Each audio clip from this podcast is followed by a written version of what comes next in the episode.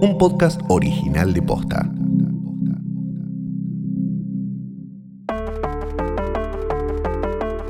Bastardos enanos, huargos, gente que fue simplemente a ver un evento histórico y terminó cayendo en la fosa de, muchos dragones.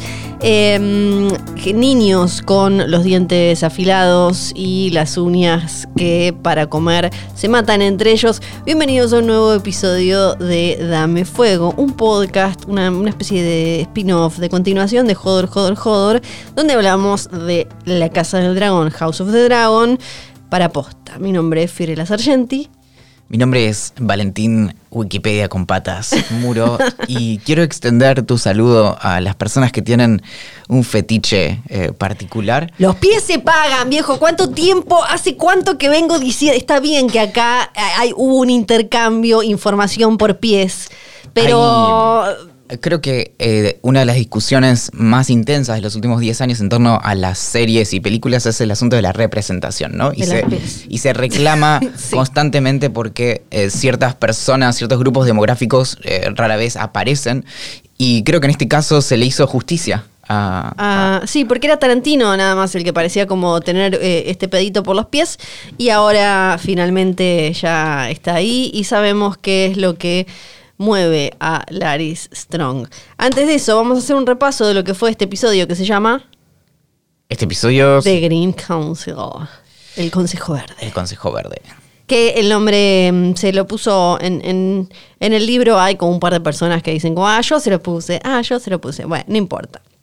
Tenemos entonces Viserys muere, un niñito que le va a, no sé, cambiar la pelela o en el libro es un chabón que le va a dar un, su agüita, tecito, qué sé yo. Acá no sabemos si el nene le cambió la pelela o lo que sea. Ve que está muerto, le avisa a Talia, que Talia le avisa a Alicent y también, bueno, después sabemos que a un montón de gente más, gracias a Misaria, que le podemos decir Miseria también, con las lucecitas, con las velitas esas. Y em, de ahí se pone entonces en marcha todo el operativo que Otto tenía pero muy estudiado junto a este Consejo Verde que habían dejado eh, afuera a Alicent y probablemente a Crispin porque Alicent está ahí como llorando y todo eso. De todo esto ya hablaremos, esto es un simple resumen. Alicent eh, la, la, encierran a Rhaenys, que todavía estaba ahí de visita con su primo todo podrido, todo tranqui, la encierran. Entonces Alicent después le va a charlar como, che, mira, pasó esto, eh, si vos pones tu dragón de este lado va a estar todo bien. Salen a buscar a Egon, que obviamente no estaba en la cama de su mujer y andaba por cualquier lado. Y además salen en dos teams, porque Alicent se da cuenta que su papá no solo la instaló a ella como reina, sino que sigue ahí manejando las cuestiones. Lo tenemos a Otto haciendo un trato con Misaria y dándose cuenta que eh, también había que manejar como el bajo mundo. Escena de OnlyFans entre Laris y Alicent, intercambio de información por piecitos. A Egon que sigue con homenajeando a su, ya no me acuerdo cuál era el parentesco, pero alguien ya lo había sacado. Jon Snow diciendo yo no lo quiero, no lo quiero, no lo quiero. Coronación Aegon ve, ah, esto era el poder, me copa un poco, eh, al final, está, parece está, buena onda. Eh, sale Rhaenys. Y sale Rhaenys y le dice, pero qué boluda, Alicent. Y se va para su casita. Eh, y todo el lío y demás. Eso es lo que pasó en un dignísimo y espectacular episodio nuevo, muy a la altura de la tradición de Got. Sí, el episodio es el tercero dirigido por Claire Kilner, si no me equivoco. Lo escribió Sarah Hess, que eh, tiene experiencia escribiendo en la serie House. Y ahora House of the Dragon, así que es como... Ah, tiene como ahí un eh, pedito. Es, lo suyo, sí. Y, también en Orange is the New Black. De vuelta, eh, mucha presencia de, mujeres en, guiones y en, en dirección. Tiene esto de... De fondo, es todo como una... una curiosa confusión, ¿no? Como esto medio sitcom, como primero, lo habíamos mencionado en el capítulo anterior, pero esta cuestión de primero eh, Crispin autoincriminándose en, en, esa, en esa confusión y ahora finalmente lo que habíamos eh, fácilmente anticipado, todo iba a recaer, por un lado, en la cuestión de eh, estas últimas palabras que dice en su lecho de muerte de Viserys, pero lo más interesante de esto es que muchas personas, de hecho, parecen haberse enojado, ¿no? Como es demasiado sencilla esta salida de eh, Alice te entendió mal. Lo que hay, de lo que hay que darse cuenta, y en, la primera escena, es que no importa. No importa. No, en el libro ni siquiera. Viserys podría haberle dicho, encárgate de que Renira eh, suba al trono y Otto le va a decir. Sí. Y bueno, Boca campeón podría haberle dicho. En, el libro ni siquiera. Eh, una de las diferencias, de, las grandes diferencias en cuanto a mm, eh, la, la, dimensión que le da a los personajes, a los momentos, a las charlas, la serie, que no le puede dar Fire and Blood, está la relación, bueno, porque además le cambiaron la edad a Alicent y Rhaenyra, y, también eh, eh, esto, de que Alicent es más y, casi todos los personajes son más que simplemente una máquina de querer poder. Y en el libro ni siquiera preguntan, ni siquiera existe. Es simplemente como al fin se murió este viejo de mierda y podemos poner al pibe que queríamos, fin, la otra que se curta a nadie le importa. Entonces, eh, acá queda clarísimo porque a ella la dejaron afuera. Ella no sabía que estaban armando todo esto. Es que, claro, cuando ella se sienta, se da cuenta, se sienta en el consejo, se da cuenta de que se está sumando tarde a una conversación que lleva años. La agregaron en el grupo y ella no vio, pero arriba en el grupo de WhatsApp ya habían compartido, pero. Claro, y es esto de o sea, para, acá había planes secretos. Sí, sí, sí, después te contamos. no, eh, porque no. Y hay, un montón de cosas interesantes de género y para mí se súper nota que hay mujeres del otro lado que podría no notarse porque esto no significa que siempre como que las mujeres escriban o dirijan con cierta mirada de género, pero todo lo que pasa con Alicent en este episodio, en toda la temporada, pero en este episodio en particular, ¿no? Esto de que ella es la casta, la pura, la piadosa, o como se digan todas esas eh, palabras como religiosas, y le dicen como no te queríamos manchar con estas como elucubraciones de, y entonces con esa excusa todo el tiempo la están infantilizando a ella porque las únicas opciones posibles para una mujer en ese universo así como durante siglos en nuestra realidad, era como la madre pura, eh, maternal, la que apoya, la que, la que como que mm, hace que, eh, como ella misma lo dice, los varoncitos vayan por el buen camino y la mentirosa, puta, sucia, cochina como Renira. Sí, y en, eso tiene eh, varias escenas, en particular esos diálogos entre Alicent y su padre, Alicent y Rhaenys. Sí, total. Donde está eso de que después lo vamos a hablar, pero esta cuestión de, bueno, vos sos la reina que. Pero bueno, vos estás haciendo lo mismo ahora. O sea, o sea al poner a su hijito, está. Mm, está replicando lo mismo que le hicieron a Renny. o sea, si, te parece esto una injusticia en mi caso, en este caso tendrías que hacer lo mismo. sí, tal cual. Y en, esa, en, esa reunión, en este Consejo Verde, el único que se anima a decir algo es el, el, señor, el viejito Lord Bisbury, que exactamente, para que eso en ese acorde al libro, solo que hay diferentes versiones de cómo murió. Acá me gusta mucho que lo hayan puesto con con Kristen Cole, que claramente tiene un problema manejando su ira, porque es la segunda vez que mata a alguien, porque no se puede controlar, porque no, es que la idea era vamos a matar acá mismo y de esa manera en la que además no se puede chamullar, ¿qué puedes decir? Se cayó sobre su bolita tipo como se, le cayó la cabeza sobre la, bolita Era de madrugada, estaba medio mal dormido, dijo como ¡pum! se saltó y bueno. y se le cayó el, cuerpo sobre una, sobre este, este objeto que en realidad no te mataría, te daría un chichón, pero. Ponele. Pero él le hizo un agujerote. En algún momento tenemos que hablar como hasta dónde este Criston, o sea, este es un, es un noble Eh, y el otro también, yo que sé, ponele que no tanto, pero este es, es está en el consejo, o sea, este, tiene una jerarquía. Sí, por eso el eh, Lord Commander Westerling, que ya en el libro para esta época ya estaba muerto, eh, había fallecido. Acá no sabemos qué va a pasar porque él dijo, yo me las tomo hasta que esto, para mí esto no va con mi honor. Y ahí ya otra vez vemos que él solo escucha a Alicent, hasta que Alicent no le dice, flaco, para otra vez, otra vez te mandas una cagada. Y una mm, otra comparación con el libro, el, el archimaestre que em, después se, se, convierte en el gran, gran maestre, que siempre eh, dudo cómo decirlo en español, que es eh, Orwell, que está ahí sentado en, la, en, el Consejo Verde.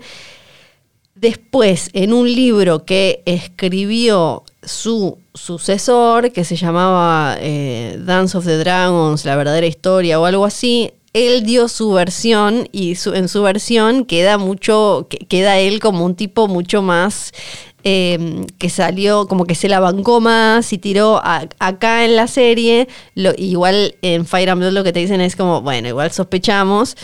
Porque en, Fire and Blood él apenas dice, bueno, habría que empezar las, a arreglar las cosas, ¿no? Y Otto lo ubica y le dice, no, no, acá hasta que la sucesión no se arregle, nadie sale a decir nada. Porque lo que habría que eh, lo que tendrían que haber hecho es, bueno, las campanadas, alguien tiene que ir a avisarle a Renira para que se vaya preparando para venir, las eh, Silent Sisters tienen que ir a, hacer, a envolverlo en todo ese papelito Targaryen para que lo prendan fuego y todas esas cuestiones.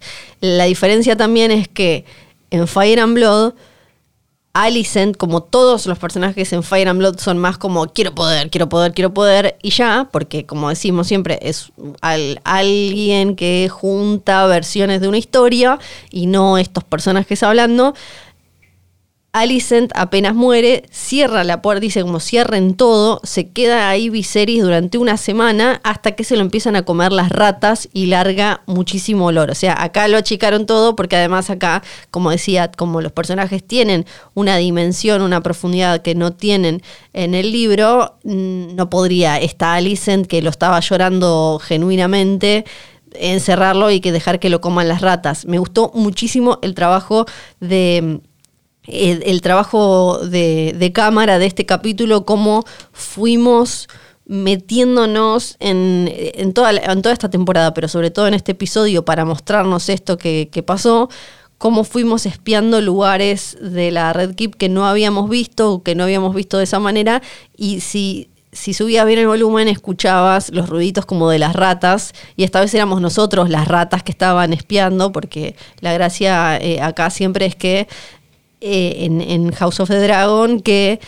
siempre hay alguien mirando y que las ratas están por todas partes. Esto lo venimos hablando. Entonces nosotros éramos como esas ratitas que iban por toda la Red Keep espiando y, viendo eh, ese vacío de lo que se iba a venir, porque como se dice en un momento en Fire and Blood, la danza de los dragones es una guerra distinta a todas porque no, no, se, em, no, no, se determina en el campo de batalla, sino en el cielo y en los pasadizos y en los secretos y en estas cosas. Es que justamente eh, hasta este momento de la historia, de manera muy, muy resumida, tenemos, eh, ponele, 5.000 años de la antigua Valiria, donde los dragones eran una cuestión muy especial, pero no tan especial. Es decir, los Targaryen en eso eran una familia más entre muchísimas que tenían dragones, entonces tener o no dragones no hacía la diferencia.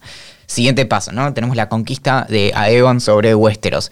Es el único que tiene dragones, tiene una ventaja militar eh, inigualable, le gana a todos. Hasta ese momento nunca hubo un conflicto en Westeros de dragones contra dragones. No. Entonces, esta es la primera vez en donde solamente tener ciertas bestias no te garantiza. Sabemos que algunos tienen más bestias que otras, pero eso no necesariamente es el, lo, que define cómo se resuelve o no este conflicto. Una pregunta para mí clave es qué hubiera hecho, porque, eh, y para mí tiene que ver con el cambio que decían, qué hubiera hecho Alicent, eh, y, y ahora voy de nuevo a lo de los dragones que decías, qué hubiera hecho Alicent si no escuchaba a si no se confundía con esta profecía. Para mí la Alicent de la serie eh, si no lo escuchaba a Viserys diciendo eso, no hubiera formado parte de esto después de lo que pasó con Rhaenyra en el capítulo anterior. Para mí hubiera,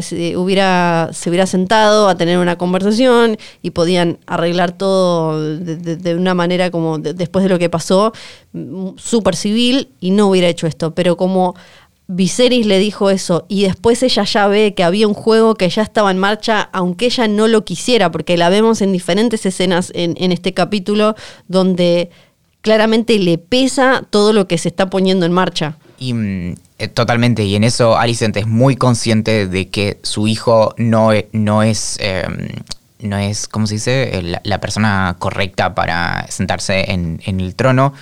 Y parece estar haciendo bastante fuerza como para aceptar eso, principalmente porque le cayó esto a último momento, pero en eso una de las cosas más sensatas de todo el episodio es a Egon sentado en el carrito y le dice, pero más, escúchame una cosa, tuvo 20 años para decir esto y te, lo dijo un minuto antes de morirse, como, déjame sospechar. Sí, Y, y, cuando Alicent lo dice en cuando está con el Consejo Verde, que, que, cuando el Otto dice, bueno, hay que salir a matar a Daemon, a, los pibitos Strong, a todos, y ella dice, vos me estás cargando, vos pensás que así como a ella algunos pueden no creerle que Viserys le dijo eso, Viserys nunca querría que mataras a la hija, deja de, o sea, no, no, no pongas como excusa cualquier cosa vinculada, vinculada con Viserys, porque obviamente que él no hubiera estado de acuerdo con esto.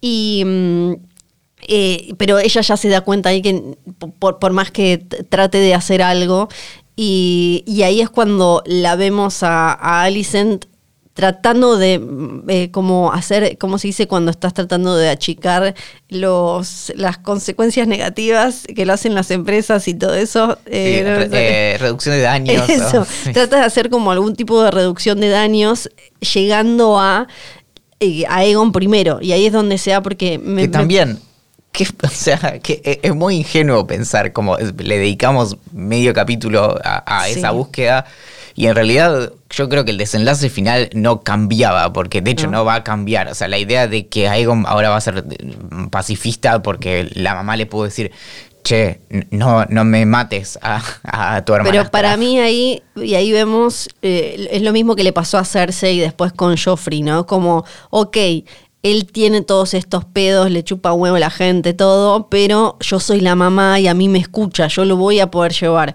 Que esto conecta directo con la conversación con Rhaenys, que es espectacular, creo que es mi momento favorito del capítulo, donde, donde además que es como una, una discusión de los feminismos total, ¿no? Era como, porque ella le dice como, no, bueno, pero vos fijate, nosotras no podemos no ser las que tienen el poder, pero somos las que los guiamos, y claro, porque eh, los tratamos bien y los aconsejamos, porque ella tiene la esperanza de, si lo agarro yo y no lo agarra papá, Otto, lo voy a poder llevar por el buen camino. Y la otra le dice como, que Además, como decía vos, me estás, además me, ahora me la vas a cagar a Rainira, me está diciendo que a mí me cagaron y ahora la vas a cagar a ella. Y vos eh, tiene esta frase muy buena que le dice algo lo de, lo de la ventana. Claro. Eh, vos no eh, querés ser libre, querés una ventana, le dice, para poder tipo mirar qué es la libertad. Y otra cosa que plantea este capítulo es esto justo, ¿qué, hubiera elegido Alicent? Que es una cosa que se, se, plantea desde hace unos años con más fuerza en esta última ola feminista, que es cuando una mujer elige ese camino y cuando es que se lo marcaron para que ella simplemente lo siguiera. O sea, Alicent eh, ella cuando nunca te imaginaste en el Iron Throne y quizás nunca se imaginó en el Iron Throne y quizás nunca se imaginó casada con un rey y ella hubiera estado bien haciendo cualquier otra cosa, pero eh, no, ella ni siquiera sabe que hubiera elegido porque no tuvo la chance nunca. Claro, y en eso también, eh, ya al final del episodio, cuando está hablando con Otto, que le dice esto, lo está diciendo, no recuerdo exactamente, pero algo así como, lo está diciendo como la madre o como la amiga de la infancia de, de Renira y y justamente te, muestra primero lo complicado de que vos en simultáneo puedes ser tío, abuelo, hijo, nieto. Eh, y, por otro lado, esto de, cómo es que pues, en 20 años se, da como este cisma, esta separación brutal a partir de intereses completamente como ajenos a las personas involucradas. Y, y la, base de que cualquier... Acá aparecen un montón de cosas que lo obsesionan a George R. R. Martin y que él critica, ¿no? Y aparecen quizás en este capítulo un poco más eh, arriba, más en la superficie, que es la idiotez de la cuestión em, em, monárquica de que alguien simplemente por sangre tenga que ser eh, quien decide por el destino de, de todos y después como todo depende también de un juramento y de una como promesa que se hace. Y entonces acá si vas a, si van a romper eso, que, que porque claro, tu casa juró para eh, Aegon el Conquistador hace 120 años. Vos podrías ahora decir, a mí me importa lo que hizo mi chosno, mi bisabuelo o lo que sea, yo ahora listo, chau Targaryens, no me importan. Pero la, el, ecosistema, o sea, que, que, sobreviva el Westeros y los siete reinos como están, depende de, esa, de ese juramento que hizo tu antepasado que le dijo a los Targaryen, bueno, yo voy a hacer lo que vos me digas al final. Y entonces, si acá rompen ese juramento que hicieron hace 20 años, o sea, que hizo tu viejo probablemente, como, eh, porque acá el Lannister dice, no, yo no era, era un nenito, sí, claro, pero tu viejo o tu abuelo o quien fuera, se sentó y juró esto. Entonces, si esto no vale, no vale nada. Es que si lo pensás, es el problema de que, la, de que el poder de esta forma hereditaria rompe muy fácilmente con cualquier em, pretensión de meritocracia. No en un sentido como muy fuerte, pero básicamente vos querés que la persona que gobierne sea idealmente buena o la mejor para gobernar. Si la sucesión se da simplemente como por haber nacido, e incluso por haber nacido primero, eso lo vemos entre Aegon y Aemon, que el, otro está mucho más preparado, le dice, eh, yo incluso estudié historia y filosofía. Bueno, pará, pará.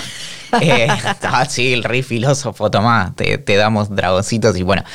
Em, y te ponemos al, frente de la clase. Y, justamente acá lo que tenés es que tenés estas personas que de repente, o sea, que tengas una, o sea, por ejemplo, tres generaciones muy buenas de gobernantes, resulta siendo como de, puro orto, básicamente, porque después en el medio podés tratar de formar a esas personas, y esto claramente está, no sé, la forma en la que al día de hoy eh, ahora quizás de manera más ordenada, pero también sabemos hasta ahí porque se mandan sus chanchadas, eh, se entrena a los sucesores a la corona, por ejemplo, con eh, que participen de las Fuerzas Armadas. Entonces, generalmente vos te fijas los sucesores a, una corona y generalmente estuvieron cinco años en, no sé, en la Marina o en las Fuerzas Aéreas o lo que sea. Y mm, es como esta cuestión de, la educación, como teníamos en el colegio, la educación cívica, ¿no? Como, bueno, ¿cómo, cómo, cómo preparás al, buen gobernante?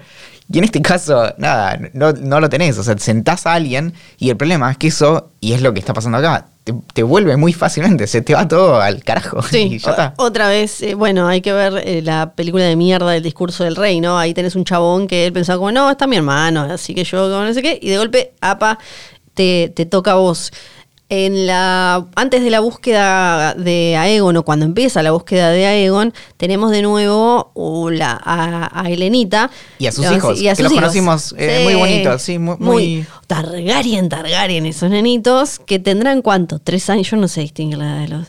Porque eh, después va a haber más pibes, en general, estoy diciendo, o sea, hay que calcular... ¿Tienen edad para casarse?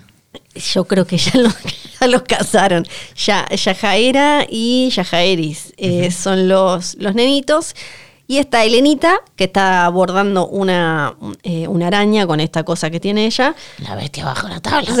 Y vuelve a decir esto que se puede interpretar de una manera muy literal y de otras no tanto. Para mí tiene como una triple, triple significado. Mi primer sentido, que lo saqué ahí en el medio y debo haber gritado, eh, es tipo, ah, es Laris. Es Laris, la bestia bajo las tablas, está ahí todo el tiempo. No, no, sé dónde, o sea, viéndolo creo que es porque en un momento está como eh, algo que no mencionamos, pero lo, no solo mandan a encerrar a, Rhaenys, encierran a todas las personas que trabajan en el castillo. Y eh, yo me di cuenta después, eso es lo que vemos, que en un momento alguien dice, tipo, che, ¿qué onda? Está como en los calabozos. Y ahí está Laris dando vueltas. Y dije, ah, claro, esta es la bestia. Sí, em, sí, sí. Después tenés una mucho más literal, ¿no? Como un dragón abajo. Pero... Exacto. Ya tenemos a Rhaenys que sale con Melgaze directamente de abajo de la Dragon Pit, pero también tenemos a, a Egon que ahora sabemos que se escapa para Flea Bottom y se escapa por los túneles secretos. Entonces también es una bestia porque antes pensábamos que era un pajero, un boludo, ahora vemos que es una persona bastante monstruosa y si alguien sabe de cuán monstruoso puede ser, va a ser Elenita, que lo conoce de manera, de manera más íntima y probablemente para mí en el futuro también tenga otra, otra posible conexión, esa frase que dice ahí, y ahí lo vemos ya a Emond que tiene, tiene como una conexión. Me intriga si van a ir más allá con eso. Él tiene como que como se interesa, como ya lo vimos de más chiquito, se interesa por su familia,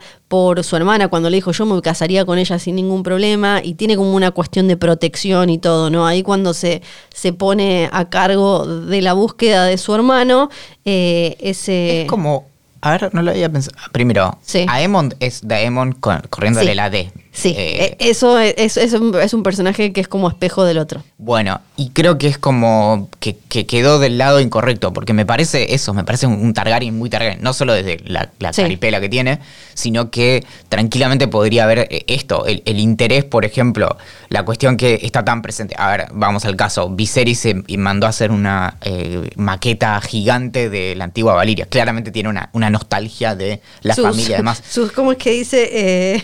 play with his models. Él le hubiera encantado quedarse a jugar con sus legos. Por eso, y incluso un comentario decía, Rhaenys hubiera sido una super reina y el otro se, hubiera ido al campo a hacer lo que le interesara y qué sé yo, sin ningún problema. De hecho, lo de Pacífico es un mérito, pero también habla bastante de, cuáles son sus. Que eso se lo agregaron en, la serie. En, los libros no, no, le dicen el Pacífico, pero le queda bien, le queda bien. Él está ahí como tranca, no tiene ningún problema. Y bueno, sí, a la gente que, em, que, estaba apoyando a, Rainira de manera más eh, eh, pública, como la, esta buena señora que no se quiere sentar, la de la casa Fell, y también a nuestro amigo, que ahora se me fue el nombre, que le mandamos un beso, sabíamos que en cualquier momento la iba a quedar, en el libro le cortan la cabeza y acá deciden el, Amigo, el amigo que se, el que se cruza cuando está subiendo las escaleras que habíamos dicho y es el que lo va a recibir cuando llegan a... Sí. Bueno, eh, el, apodo oficial de Viserys es el joven rey. Sí. Ah, aburrísimo, no, no me sirve de nada. ¿Es, ¿Ese es el apodo? Sí. Ah, ok, ok, no me acordaba. Em, que, igual vivió un montón, pero bueno. sí, no quedó tan. Eh, pero bueno. Y bueno, eh, tenemos entonces, si vos decís que. Mm, eh, che, Rainira no está tan mal, pumba, y tenemos a toda esta otra gente encerrada abajo. Lo vemos a Otto mandar escribir ahí cartitas que seguramente sean para gente que él considera que puede llegar a estar de su lado. Todavía no sabemos nada, ¿no? No sabemos nada, pero esto uno se lo puede imaginar porque eh, por, diferentes motivos. Por ejemplo, si en una casa, eh, si, si una casa está siendo en ese momento liderada por una mujer porque quedó viudo o lo que sea, probablemente vaya con Rainira, porque si no su propio, eh, su propia mm, silla, su propio poder va a correr riesgo. Después también quienes fueron más, em, quienes fueron más, más explícitos o más vocales con respecto a, eh, a Rhaenys en su momento, también probablemente ahora esas casas estén del lado de Renira y vínculos así tenés que tener rápidamente. Sobre todo porque Alicent algo que sabe, que es lo que habla con Rhaenys, es que ellos no tienen dragones suficientes para, eh, midiendo el poder Targaryen, estar en una situación de, igualdad. como, como dicen varias veces, tenemos al más grande, a vagar, pero los otros son pequeñitos. Y hay una cosa también en el capítulo sobre lo que es ser un Targaryen y el poderío Targaryen. Vos hablabas de, lo de Valiria y eh, cuando Alicent le dice, bueno, mañana lo tienen que coronar a Aegon, tiene que ser con la corona de Aegon. Ahora, ahora voy a hablar un poquito de las, las coronas. La espada y la ropita. Exacto, todo como ¿Has notado el, la ropita, emblema gigante de dragones? Sí, sí, ya no más verde. aunque, aunque la corona está apoyada en un coso verde, ya no más verde. Y eh, como que ella dice que la gente vuelva a ver lo que era la casa Targaryen y al final Rhaenys se la hace caber y le dice, esto es la casa Targaryen, si vos me querés encerrar a mí yo te hago un agujero con un dragón gigante y lo saco. Por eso, por más que Alicent trate de entender cómo piensan, que ya en la temporada lo vimos bastante, ¿no? Cuando habla como de esas, esos bichos que tienen ustedes y esas cosas, por más que ella trate de entender y acercarse a eso, no, no va a terminar eh, con, esto que también en Fire and Blood aparece mucho, que obviamente es cero científico y todo, como que, que los Targaryen tienen un poco de sangre de dragón, más allá de lo metafórico, y que tienen como cierta, eh, como otra temperatura, no solo en temperamento, sino también físico y demás, por más que vos trates de entenderlo de afuera no lo vas a entender. Y, eso eh, queda expuesto y ella sabe con el tema de los, los dragones. Ellos, si bien tienen más targariencitos, son pequeños y tienen dragones pequeños. Incluso Sunfire, el de Aegon, no está a la altura, obviamente, de. No lo vimos todavía, creo. se vio, me parece que de lejos en, mm. el, en el entierro, en el velorio pero no, eh, los otros tienen eh, mínimo tres dragones adultos y ellos tienen uno solo y, después tienen más también en número. Porque estas preguntas surgen todo el tiempo respecto de, creo que alguien había preguntado, no, recuerdo si lo mencionamos. Lo importante de los dragones es que son obviamente no inmortales, pero en principio viven hasta donde, hasta, lo más que se pueda. Estamos hablando de a veces cientos de años. Y en ese sentido, si tienen espacio, crecen muy grandes, tipo Vagar el asunto de los Targaryens y sus eh, dragones después de haber llegado a Westeros es que. Maegor pifión, meterlos ahí en la Dragon claro, tienden a ser pequeños porque los mantienen en la Dragon Pit de manera manejable. De hecho, ¿por qué el. Eh, es que Meleis no sale de la Dragon Pit a buscarlo? Porque están todos encadenados en realidad, están guardados como si fueran caballos y mm, por eso no crecen tanto. Esto después, en, varios años que siguen, va a ser relevante también, pero eventualmente los dragones terminan siendo muy pequeñitos hasta desaparecer. Sí. Tenemos entonces a estos dos hermanos con nombre casi igual, Arric y Eric Cargill, que son los dos de la Kingsguard, y salen a buscar a. Eh, Otto los manda a buscar a, Egon porque uno de ellos es el que tiene que estar ahí en la puerta vigilándolo y no por nada es el que le dice a su hermano, este chabón es un asco, ¿no? este chabón no puede ser rey, es un inmundo y el otro no, pero hay que hacer lo que nos dicen y qué sé yo y se genera como esta eh, situación que uno puede entender que va a tener... Eh, que va a tener relevancia en el futuro. Y si esta cosa de que los hermanos tomen posturas distintas los hace acordar a, qué sé yo, los Clegane, que terminan estando cada uno en un bando, piensen que eso, el, o sea, el, el Clegane Bowl lo inventó la serie y esto se escribió eh, antes que el invento de, la serie. Y mm, eh, mientras eh, y Eric salen a buscar, también tenemos un poco algunas conversaciones entre Cole y Aemond que nos dan algunas cosas interesantes, como esto de que, de que Aemond no tiene drama y está preparado para esperar, que el otro lo llevó a desvirgar y que claramente él no volvió, así que no tiene como esas cuestiones de, de, de, andar haciendo, como que tomó más la parte de la madre del, si bien tiene el temperamento Targaryen, del deber y del prepararse y no andar en chanchadas que después puedan manchar a tu casa y a tu nombre y demás. Y recordemos que mientras que su hermano mayor heredó un dragón o se lo, se lo asignaron, este es por mérito. exacto. Claro, mal que mal. Que es, todo su pedo, ¿no? Lo merece, claro. Y en eso también está esa frase como de más respeto que, que todas las mujeres son las hijas de una madre y que Sí, que ahí lo que... Crispin. O sea, es un chabón, eh, Crispin, que eh, al, al principio, si bien se estuvo tortuoso, no tuvo drama en dejarse llevar por su pasión con Rhaenyra. Después, una vez que se entrega como a algún tipo de redención religiosa con Alicent, le vuelve a decir en un momento, ah, esta es una puta que hace cualquier cosa. Y, él es como... Ah, no, pero respeto. Claro, él es como el que lleva a, un punto más extremo la cuestión de la, madre o la puta.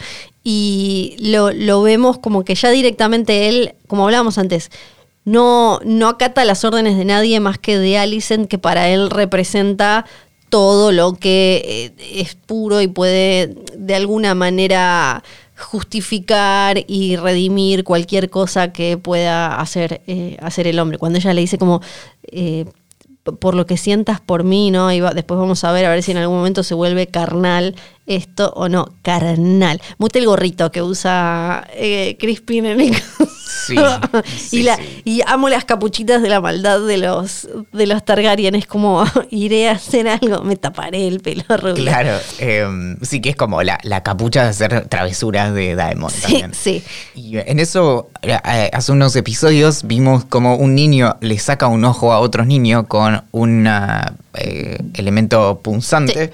Y Una montinita de su época. Nos escandalizamos y ahora nos damos cuenta de que en realidad esto de luchas de niños entre niños es como lo que está de moda en esta época, ¿no? Como... ah, mira, es interesante cómo lo comparás porque también algo que creo que, sobre todo en este capítulo que vemos más al pueblo, eh, aparece también ahí con muy eh, iluminado, muy en el centro, es la diferencia y cómo importa algo eh, si sos pobre o sos rico. Me hace acordar un poco a ese meme de o, a ese tren de TikTok de cosas que si sos, si tenés plata, están, eh, son cancherísimas y si sos pobre, sos... Los jeans rotos. claro, no, perdón, tener muchos hijos. Los jeans que comprás rotos. Sí. Que no sé si viste alguna vez que lo hacen tipo con un láser y no sé qué. Decir, sí. ¿Qué? O sea, yo uso los jeans hasta que se rompen. sí, no, no. Eh, tener muchos hijos. O sos Maru Botana o, ah, listo, planera, planero. Claro y, esas cosas, porque los pibitos, va, bueno, se están peleando, es gracioso, o practican, pero de manera segura, y del otro lado en, el pueblo, y, además es como, qué horror, cuando se pelean de verdad, esto es un horror, se pueden lastimar, mira qué espanto, y permiten, porque la corona se hace la boluda, que pasen estas cosas que además son super canon, en, aparecen también en The World of Ice and Fire, y me encanta el detalle de que les pulen los dientes y que las uñas y todo eso. También vemos un bastardo de Aegon. Sí, medio que uno de muchos. Se insinúa que son muchos. E incluso algunas personas lo leyeron como que están ahí porque eh, son parte como de sus jugadores. ¿Entendés? Como que no, no solo tuvo como estos bastardos, sino que además los usa para jugar. Sí, es que. En, el capítulo puede estar como mucho insinuado. Quizá me falta información, pero eso no, estaba muy claro ahí. Eh, lo que. Mm, esos pibes que están ahí y pibitas son en general hijos de minas que trabajan, de trabajadoras sexuales. Entonces Sí, eh, lo más probable es que muchos de sus bastarditos o varios de sus bastarditos estén ahí eh, y que él pueda llegar a usarlos o apostar incluso eh, por ellos. No sé cuánto los maneja, digamos, pero sí, muchos pueden terminar ahí porque los que están, casi todos son hijos de que salen de, los burdeles, o sea, bastardos de, diferentes personas que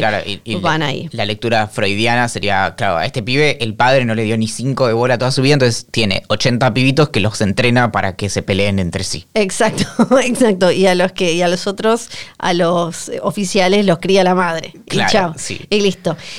Eh, a los Cargill se les acerca una mina que le dice, bueno, si ustedes quieren saber dónde está el, el principito este, que también, vos habías seguía notado el conejo que... blanco. Sí, eh, seguía el gusano blanco, casi.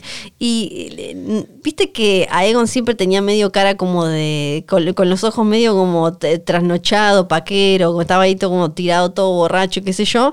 Y ahora entendemos que no es que simplemente además salía de noche, es que sale y iba a los peores lugares, entonces ni siquiera iba a un burdel lindo donde podía dormir entre sedas, como Daemon o como en su momento eh, el Martel, se me fue el nombre de. Me sale Doran y no quiero manchar su buen nombre, pero el Red Viper. Bueno, y de hecho, Aegon es un poco más bajito que eh, Daemon, y eso podemos atribuírselo. Primero, el consumo de alcohol temprano. Chicos, no está bueno tomar alcohol en la adolescencia. Y por otro lado, eh, dormir. Si dormís poco, es también otra cosa, sí, que te hace más bajito. también te toca la genética, como en mi caso, ¿no? Como que, no toma alcohol y. pero, bueno, no sé cuánto dormía, pero sí. sí. perfecto.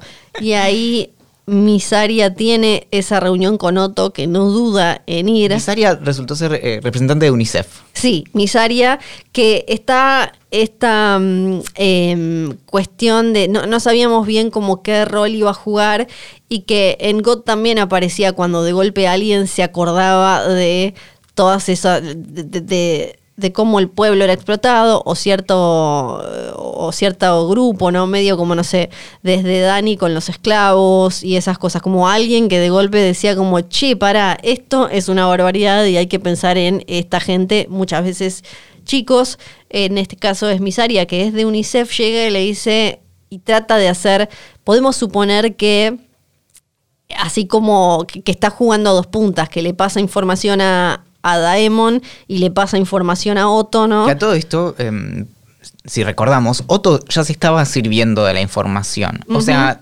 la conoce, pero no personalmente. Em, sí. Entonces sí, en eso sí, medio que en realidad juega al, mejor postor también. Y acá de hecho la, negociación es muy trivial. Le dice, primero no te olvides de quién puso a, este pibe en el, en el, trono. Y por otro lado, que se me termine esta cuestión de, los nenes jugando a matarse. Sí, sí, que es, un poco mucho.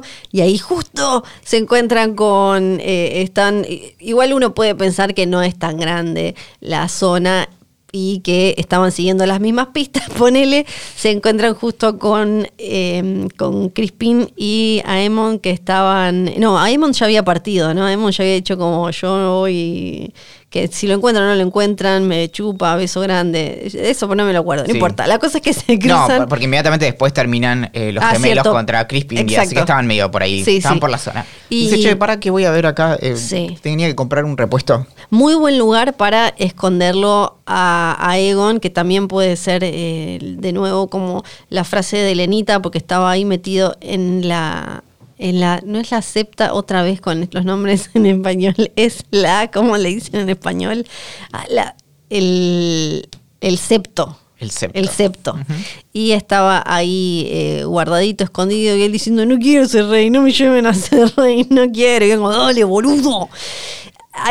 Igual, tipo, re, poco como sostenible en el tiempo. Como cuánto tiempo te puedes quedar ahí adentro, ¿entendés? y yo supongo que él estaba esperando como, bueno, pasa un poco, mm, viene alguien, me corto el pelo, siempre está el tema del pelo, o me lo, me lo pinto, me voy en un barquito, fin, adiós, no nos vieron. Te tira algo de un barquito, ¿no? Como, che, yo, si vos me dejás, yo me voy y... Están todos con lo del barquito. Sí, sí, sí, Barquito, no barquito. ¿Sale barquito? No, no sale barquito. Nada barquito.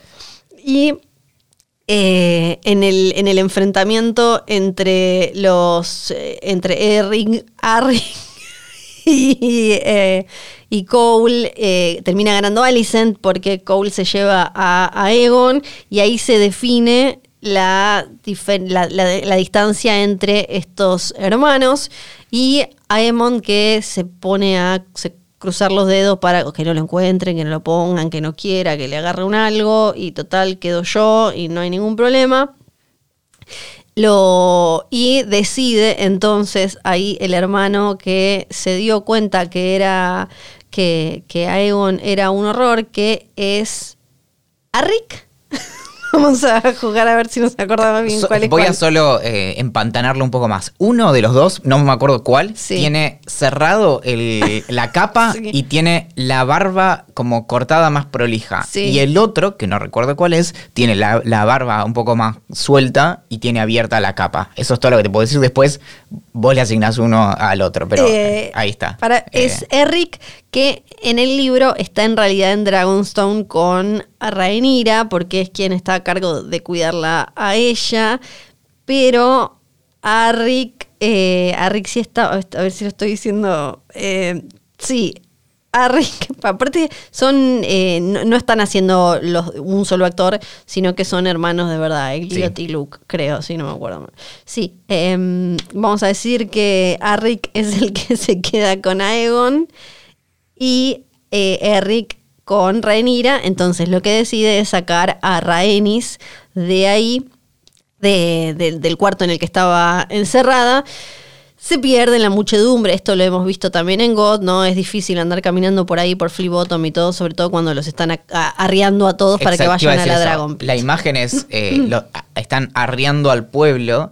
Y de hecho algo que es como un personaje secundario hasta ahora, pero va a tomar protagonismo, si no ahora, eh, incluso en la siguiente temporada, es justamente el pueblo que tiene esta mención de misaria. Después, acá, cómo los vamos arriando y.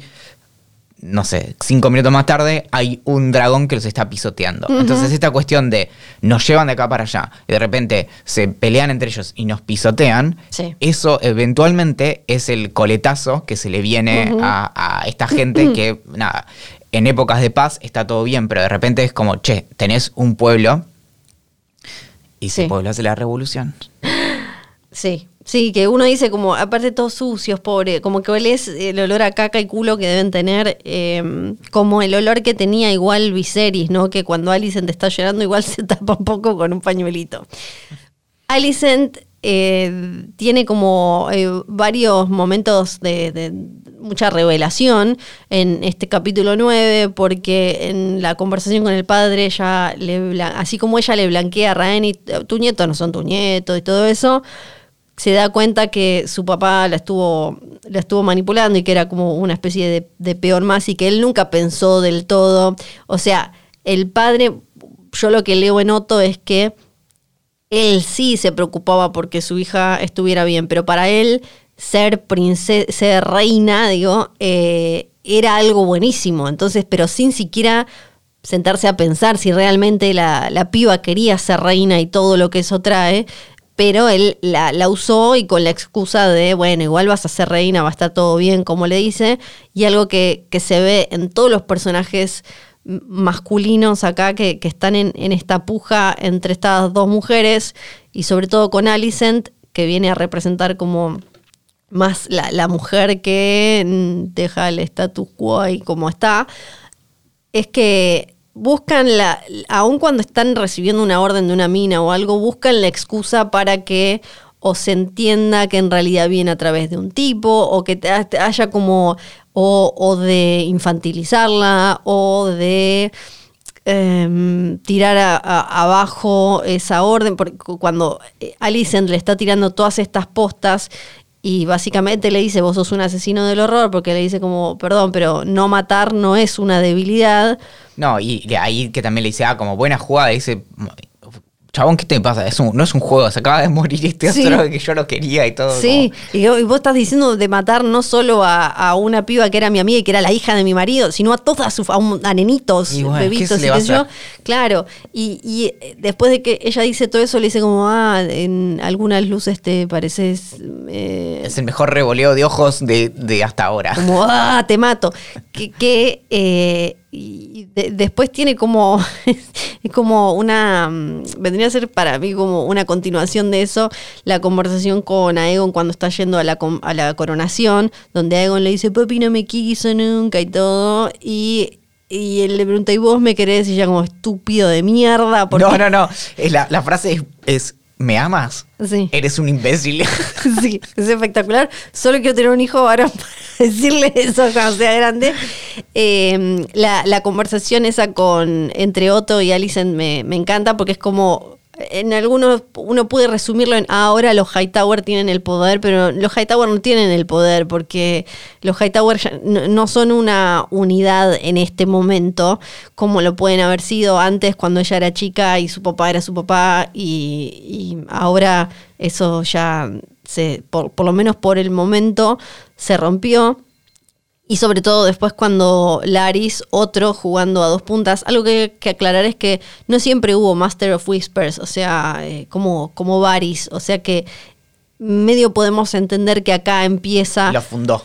Sí, que ese, ese rol acá empieza con Laris y eh, todo, todo ese, esa triangulación, Laris diciéndole a Otto, bueno, pero vos te puede servir esa la información, ¿no? Porque vos pasás muchas horas con mi hija, bueno, vos también te puede servir. Él después que va a hablar con Alicent y... La pregunta. Sí. La pregunta es, cuando Otto recibe los servicios de Laris, ¿se, sa- se saca los zapatos? Sí, es verdad. O sea, ¿se paga con la misma moneda?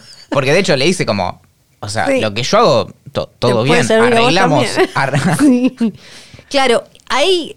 em, hay. eh, o pa- bisexualidad, pansexualidad en el fetiche de pies. O sea, eh, los pies tienen que ser de hombre o de mujer. O, Los pies no reconocen género. o no reconocen eh, género. No es sé. como, eso no lo sabemos. De hecho, Sí, habría que ver con Laris. O sea, Eh, claro, cada persona su- es un mundo, así sí, que hay que cual. ver que... Tal sí. cual. Y ahí él le dice como, che, tu papá también te estuvo espiando todo este tiempo y le y lo- está el debate de si Alicent sabe que le tiene que estar mostrando los pies o no. Yo al principio pensé, me dio la sensación de que no, y después cuando lo volví a ver, creo que sí, y que es como una... Para, como, ¿cómo? ¿Quién sabe? Como que Alicent... No, no, Alicent sabe, hay un detalle. Sí, sí. le- en el sexto, lo vi en un tuit, en el sexto episodio, no lo notás cuando lo ves, Sí. eh, llega Alicent a hablar con Laris e inmediatamente se empieza a sacar los zapatos. Claro. O sea, estaba, eh, era el acuerdo. Claro, Era claro. así. Sí, sí, quizás ponele, no me acuerdo en qué estadio estaba su relación en ese momento. Es más, para esto es como nivel. eh, ¿Te acordás la conversación? Apenas empieza la escena que está Elena con sus dos hijos y le está hablando en las cosas que ella dice y dice eh, lo que eh, uno siempre quiere, lo que, lo que Sí. no Es tiene. verdad, es que es la otra que y no- Laris le gustan los pies porque no tiene Porque como tiene lo- los pies bien desarrollados. Claro. Claro, es verdad, sí, porque esa es la otra frase de, de Elenita que se puede interpretar de muchas maneras. Daemon con Aegon. Eh, exacto, como todos, eh, la, la corona, la, la mina, la esposa. eh, y seguro en el capítulo final vamos a ver a gente tratando de tomar eh, cosas que el otro tiene y, y- quiere. Es verdad, y yo, y eh, después cuando lo ves, entendiendo, sabiendo del todo que Alicent está dispuesta a hacer eso, te das cuenta la vergüenza que le da y como que ese es su secreto y su horror que se ha vuelto y pone una cara como de, de asco, muerte, destrucción, voy a vomitar, y el otro todo tocándose. Y vemos cómo después de esa conversación termina eh, incendiándose lo que era el- la, la- la casa, el lugar el de laburo, headquarters de Misaria. No sabemos si, no me acuerdo si no aparece en el tráiler en otro lado o no sabemos si sobrevivió o no. Yo pensaría que sí sobrevivió Sí, sí, porque o sea, sí. no, no creo que se le haya Además, adelantado es- tanto. Construyeron demasiado el personaje también para que se nos caiga ahora. Sí, y además, si, eh, si Alicent, o sea, si los verdes se quedan con Laris, los negros van a necesitar uno, alguien que maneje secretos y eso, porque como dijimos antes, esta es una guerra que se da en el cielo y en, en el secretismo, en el- los chimentitos de pasillito y cosita y las intrigas y todo eso. En el, cuando están yendo a la coronación, que Alicent le da la daga y eso lo termina de tentar. Ahí creo que estamos viendo, supongo que igual la daga volverá a aparecer en la, en, en- la serie, que ya dijeron que va a durar cuatro, capi- cuatro temporadas más o menos, tres o cuatro, yo supongo que van a ser cuatro. Y po- podemos entender por qué se, se perdió la, la profecía, porque la persona que la tiene ahora es una persona que el padre no se la pasó porque no era quien tenía que estar en el trono. Claro, y vamos a asumir que eh, no vamos a ver una escena en la que Renira sienta a su hermanastro. en eh, medio hermano y le dice como, che, papá me dijo esto, te lo digo a vos porque ahora que estás Sí, ahí sentado. escucha, escucha. No, no le, no le va a decir eso eh, hasta que Raegar después, eh, años después, se pone a leer y dice como, ah, pará, acá están diciendo, y después Sam y todas esas cosas que terminan en random Arya Stark. usando la, usando la cosa. ¡Ah, por Dios! Sí, o alguien tipo abriendo una lata Sí, con el sí, cuchillo. sí. Como- o no, usándolo de destornillador. Así Exacto. ar- arruiné todos los, los cuchillos de mi mamá. Es verdad, sí, es verdad eso. Eh, muy lindo ver cómo de a poco Aegon se va copando con esto del poder, ¿no? Como en esos momentitos como "Ay, que entra todo así. Mira, si yo te pongo una corona que pesa Sí, dos kilos y te sí. doy una espada y te pongo montón. un público adelante, cualquiera Sí. cae en esa. Es como. Sí. Sí. Cosas que pasan en esa coronación. Está Otto esperando a ver cómo reacciona la gente, que la verdad es que la gente aplaude, pero hasta ahí, para una coronación y de lo que venían, o sea, de un rey que la gente quería y después de Jaehaerys que la gente lo super quería, bastante tibio todo. Además estás encerrado en un lugar de quién se va a poner a gritar ahí adentro. Te, metieron ahí lo- lo- lo- los Sí. guardias estos también. Como, ¿Quién va a decir como, eh, puta, no, eh, lo roba, chorro? No. Es bastante tibio todo, pero Otto lo toma como una, eh, como una validación, ¿no? Ponele. A, a Emond que mira con cara de esto debería verse todo mío. Elenita que no le saca la mirada a Egon como además ella que tiene sus sueños y sus cosas, ni hablar lo que puede llegar a saber, pero también con cara de como este monstruo. Alicent, que tiene como entre temor, eh, orgullo, es como un montón de cosas le están pasando en ese momento. Crispin, que es quien le pone la corona, Porque cualquiera, o sea, ¿de- ¿desde cuándo el, el Lord Commander Sí. tiene que- Es que en, en el libro es él el que lo termina convenciendo a Egon porque es él el que le dice, mira viejo, eh, lo encuentran y está, está como con, según diferentes versiones, está con un amante o con una piba. Algunos en, en las versiones como más favorables dicen, no, estaba con un amante que era de una casa importante y en las otras era, estaba todo meado, tirado ahí. Y Cole es quien le dice si eh, él le dice qué clase de hermano sería yo si robara, le robara la corona a mi hermana, si igual esto mi papá tuvo mucho tiempo y no, no, no lo hizo. Y Cole le dice, ¿vos te pensás que con esos bastardos que tiene, si, que tiene Rhaenyra, si ella es reina, no va a salir a matarte a vos, a tus hijos y a tus hermanos? Porque lo mismo que son decía más, Alicent, sí. Exacto. Eh, que se lo, eh, o sea, en, en- en la serie ese mensaje se lo tiran a Alicent, acá se lo tiran en ese momento a, eh, a Aegon, que ahí termina. Por eso le dicen el eh, Kingmaker, le dicen como el, Sí. el hacer- hacedor de reyes. Porque sé que lo termina de convencer supuestamente. Exacto. Sí, acá no lo hicieron con muchas luces igual, lo hicieron más in- insufrible. Acá en, en- por en, en el libro era un poquito, lo Sí. pintan más estratega. Y acá es más Sí. como eh, pasión y contenida y toda esta cosa medio Claudio Frollo de, es de, del jorobado, ¿no? Como tengo todas estas pasiones, pero me arden y tengo que tratar de vivir bajo estas normas. La corona que usan, como lo dice Alicent, es la de Aegon, el conquistador, que es como más ruda y en George cambió un par de veces, en algunos momentos dijo que era de acero, en otros que era, mm, que era de hierro, creo que en otros que era de acero valirio, y tiene como unos rubíes grandotes cuadrados que ahí tienen uno solo, pero eh, le podés ver que tiene como unos cuadrados donde podría haber habido rubíes. Eh, la usa eh, la usa él. Hay, hay varias coronas Targaryen y la corona que elijas es un poco la que medio marca tu, tu cómo vos vas a querer ser como rey. Si te haces una nueva o si usas la de Aegon el Conquistador, como en este caso es como tiene toda esta, esta cosa pesada. Y eh, después eh, está la corona que usaba su papá, que era la corona de Jaehaerys, que era esta, como en, los libros la describen como una una banda dorada. Es la corona más, más corona clásica, tipo, es como Sí, la de Burger King. sí, o sea, es- con lo, lo que le falta, que, que la describen en el, en el libro, es que tiene unas eh, gemas, unas piedras de diferentes colores que vienen a representar, eh, si no me acuerdo mal, a las, los siete o una, una cosa así, porque tiene siete gemas de diferentes colores. Y esa es la que usa Yajaeris y esa es la que usa Viserys, porque Yajaeris era el conciliador. Entonces la, la corona de Aegon era como un poco fuerte.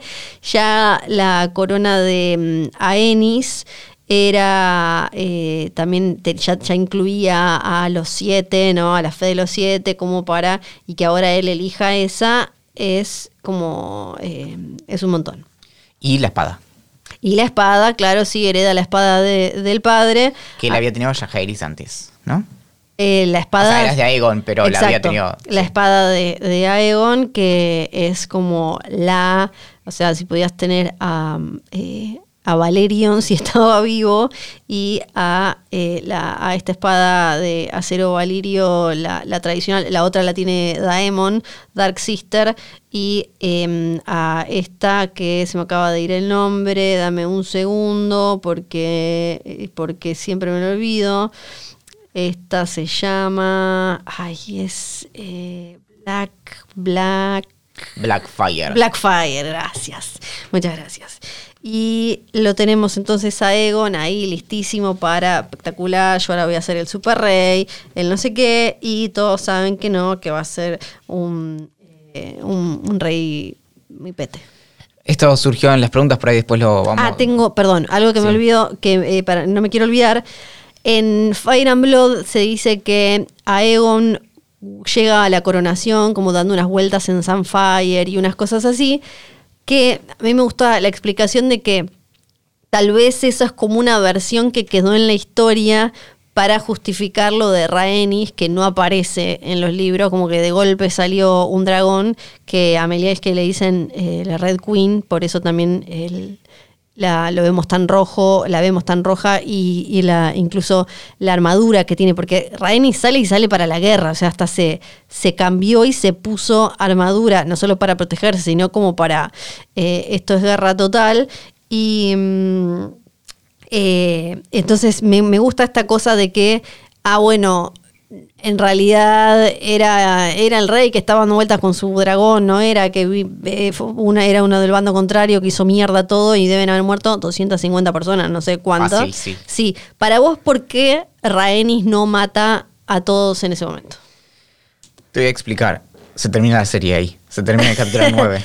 Para mí hay algo... Tenemos contratos. Tenemos que vender mochilas y un montón de cosas. Para mí hay algo muy simple que no, sí, en, la, en el discurso la otra le dice como, creo que es esta cuestión como de la posibilidad de, llevar o no al conflicto y un poquito es algo que le va a salir muy caro, o sea, la superioridad moral de yo mira cómo te dejo vivir porque no soy un monstruo, bueno, sí. Eh, nada, se pudre. Para mí hay algo muy claro que diferencia, ponele, no sé, eh, esta serie de otras... Eh, historias como de fantasía, donde lo que importa más todavía es el. Esto no lo digo de manera peyorativa ni nada, son diferentes. A ver. Son cosas diferentes. Donde lo que importa más es quizás el, como el espectáculo, lo que sea. Y estas no, son esto más. Es arte. Esto, no, arte no, pero es. Eh, acá las obsesiones de George R. R. Martin no eran simplemente como va a haber super mega, eh, mega dragones volando. Antes de empezar a grabar, con Valen hablábamos de una frase que le gusta mucho más mucho a George R. R. Martin, que dijo eh, Faulkner, William Faulkner, cuando le dieron el Nobel, que tiene que ver con eh, em, con lo, que dijo básicamente es, el hombre o mujer joven que escribe hoy ha olvidado el problema del conflicto del corazón humano consigo mismo, que es lo único que puede lograr la buena escritura porque es lo único sobre lo que vale la pena escribir. Solo eso merece el sudor y la agonía. Él debe aprenderlo otra vez, no sé de quién habla, pero la cosa acá lo que nos importa es que para Faulkner y para eh, George R. R. Martin, lo más importante para escribir es el tema para, del que escribir, es el conflicto del corazón humano consigo mismo. Y acá lo que, eh, si, si, si Alicent mandara a matar a todos, a Rhaenyra y toda su prole, y si Rhaenys matara a todos en ese momento, estarían cayendo en ser simplemente como caricaturas de maldad y ya. Y la, nosotros en ese lugar nos costaría, no es fácil, como, como dice Alicent acá, no es fácil matar a alguien. Y no solo por, además, el costo que de frente al mundo quedas como un monstruo, sino que no es fácil con tu propia alma después ir a dormir y todo. Entonces, si fueran personajes que simplemente van y matan a cualquiera, eh, serían eso, serían como caricaturas. Sobre todo porque esta serie en particular trata de eh, la conversación que tienen Rhaenys y Alicent sobre los hombres en la guerra y las mujeres en la guerra, y ya vamos eh, a ir viendo cómo eso se va deformando, que ahora parece quizás un poco más, em, más, em, eh, no se me fue la palabra como desde blanco o negro. Em, después se va complejizando, pero tiene que ver con, con, eso, con que la, si, si tomas una decisión así de extrema y terminás aniquilando a toda una familia, a nenes, o eh, quemando eh, a, a, toda la familia real, a media familia real ahí, la escalada de violencia es tremenda. Entonces, obvio que al principio vas a tratar de tomar las los pasos como más sutiles, más pacíficos posible, tratar de arreglar. Eso es como lo que presenta. Por un lado tenés a Otto que trata de arreglarlo con trampitas eh, por detrás y que nadie se entere y qué sé yo, pero lo que quiere hacer Alicent es sentarse como a negociar también Rhaenys podemos decir que tal vez a Aegon lo quería hacer cagar, pero cuando Alicent se pone adelante ya es otra cosa. Eh, ahí no sé si se pone adelante o el otro se pone atrás de la mamá, ¿eh? No, es de verdad. claro, sí, sí, sí. pueden ser las dos cosas. No, y está Elena que no, hizo nada también. No, sí. Y ahí lo que recién lo pensaba, en el tema este de dragones, es una de las comparaciones como más básicas suele ser esto, es la opción nuclear, ¿no? Como es, Exacto, tal cual. Es una opción muy brutal, es como un avión, como podemos pensar los aviones eh, soltando las eh, bombas en Japón. La diferencia es que en un caso la persona que toma la decisión de soltar la bomba está muy lejos. Acá, cuando vos estás arriba de un dragón, primero que los que montan a los dragones son la clase gobernante, no son como, digamos, quien, quien va en un avión no es el, general que está tomando las decisiones, no es un piloto. Acá vos estás montado arriba de un arma y vos tenés que apretar el gatillo. todo el tiempo habla en. Sí en, George R. R. Martin después habla como que todo el tiempo como que son bombas nucleares. Y, mm, eh, pero, con esta diferencia de que vos estás ahí viendo lo que estás generando, no, no estás como, eh, ahora, no sé, con, con, las guerras, generalmente las personas que toman las peores decisiones están bien lejos del campo de batalla. Y la gran pregunta de que ya aparecía en GOT y acá es creo que el, el eje, que es que quién tiene realmente el poder, ¿no? Que podemos hablar de, no sé, de sistemas políticos que rigen el mundo hasta ahora. Es como, es, es la conversación, es un poco lo que hablan Rhaenys con Alicent, es lo que habla eh, Misaria con, con Otto, es lo que antes hablaron, lo que Daemon le quiso mostrar a Rhaenyra, como que esta idea de que el pueblo lo que quiere es estabilidad. Después se va a reír, va a hacer, va a esos eh, actitos donde se termina riendo de todo el mundo, pero lo que quiere es, es, estabilidad. No le importa si es Juancito, Pepito o a ver si que la sangre, que no sé qué, quiere que haya cierta estabilidad. Y vos tenés el poder, vos podés vivir en la red Keep con toda esa gilada y eso porque estas hormiguitas meadas, cagadas a palos que tenés acá, no se decidieron a juntarse y quemarte todo. Y en eso creo que eh, la intervención de, de Rhaenys está muy bien puesta de forma como premonitoria de eventualmente la gente se te va a eh, pudrir de que vos el primero que digas, como, para, esta gente tiene estos dragones que pueden hacer cualquier cosa y porque se pelean. O sea, las muertes de las personas ahí bajo las patas de, de Meleis fue absolutamente gratuito. O sea, no, no lo merecían en absoluto. Y vos decís, porque esta gente tiene problemas personales, la tiene que pagar la gente que estaba ahí mirando. Eso eventualmente. Que los llevaron, que nos trajeron ustedes. ¿eh? Claro, entonces eso va a ser eh, efecto bola de nieve y eventualmente va a terminar como con las personas en contra de, por ejemplo, dragones y la gente que monta esos dragones. Y eso nos va a explicar también el temor que le tienen después a los dragones de, de Dani a que existan nomás. O sea, como que si alguien tiene eso, es como, otra vez, bombas nucleares, como una sola persona no puede tener eh, todo ese poder, es un montón, ya vimos lo que pasaba. Y, mm, eh, y, también en, en, cuanto al, a espejar viejos capítulos y la historia del capítulo 9, que empieza con el de la primera temporada de GOT, que es Ned Stark perdiendo la cabeza, eh, me gustó también porque acá está como el comienzo de eso, porque a Ned le cortan la cabeza porque Joffrey una vez rey y ahí no le da bola a la madre, la madre le había dicho Cersei pensaba lo mismo que Alicent, que lo iba a poder, en, el caso de Cersei igual porque ella ya era, vimos como cierta caída del patriarcado en estos tipo 200 años que pasaron, porque hacer, Cersei, tenía otro tipo de poder que Alicent no tiene, que Renira apenas.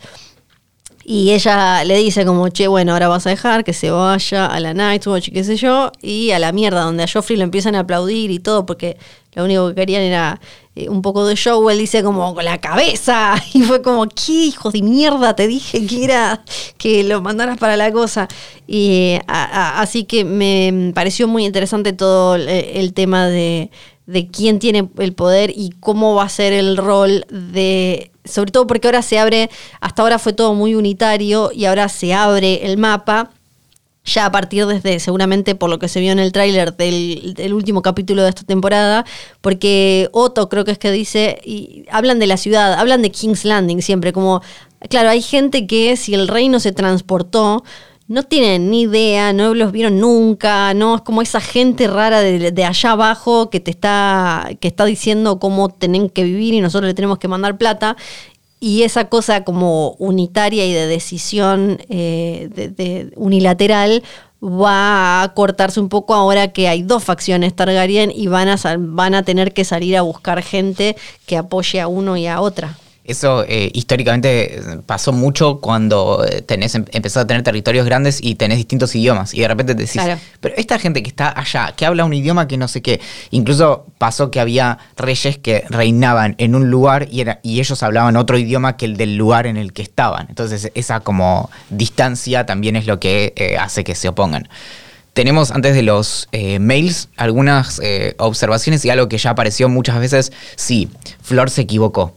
Daeron va a aparecer. Eh, Yo no me equivoqué, eso lo puso. Eso lo puso George después de que grabáramos. Bien. Y además era imposible de adivinar porque donde no aparece ni siquiera la sangrita. No, ahora sí en el último episodio, eso también. Eh, vemos como esperablemente que se brota la sangre, eh, de, se, inunda, digamos, la, corona de Viserys. Vemos la, como el, símbolo de, de, Alicent con la torre. Y de ahí vemos que se abre cuatro veces. Y eh, cada mm, círculo nuevo ahora tiene. El de Elena tiene obviamente una araña, ¿no? El de Aegon parece ser una especie de huevo de dragón y una mujer desnuda, no, lo la alcancé a ver, pero eso dicen por ahí, y em, aparece uno para un zafiro representando a Aemond. ¿Por qué es esto? Porque se va a poner uno en el ojo. Esto no es spoiler, es una boludez y en el tráiler aparece sacándose el Así que, y por eso, y se ve muy, muy como si fuera un dedito chiquitito que sale ese cuarto, eh, esa cuarta línea que sería eh, que está en, en Old Town cualquiera estudiando y qué sé yo. Claro.